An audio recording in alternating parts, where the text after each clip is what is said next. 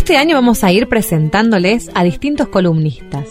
En el día de hoy nos acompaña Marcela Godoy.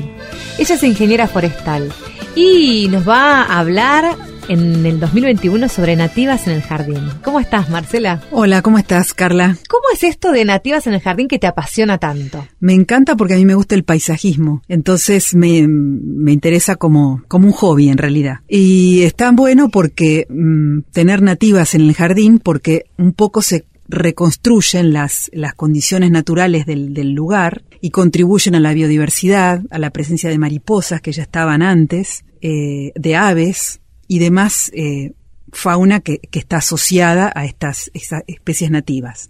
Este año vamos a recorrer entonces una colección mm. de nativas mm, en, para nuestros jardines. Sí, sí, hay arbustos, hay herbáceas, hay gramíneas. Y bueno, un poco vamos a hablar al principio de arbustos de pequeño porte.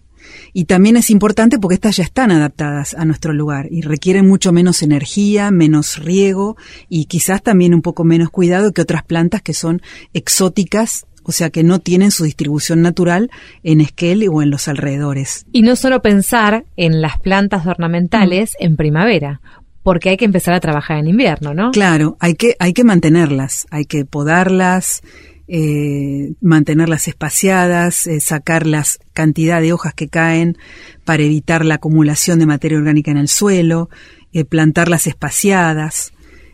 También eh, considerando que estamos en un lugar de interfaz urbano-rural y que el fuego está presente en nuestro ecosistema, eso quiere decir que el fuego puede pasar rápidamente a las casas que están cerca de la, de la vegetación natural, entonces también en los barrios periféricos tenemos que tener en cuenta qué tipo de vegetación vamos a poner.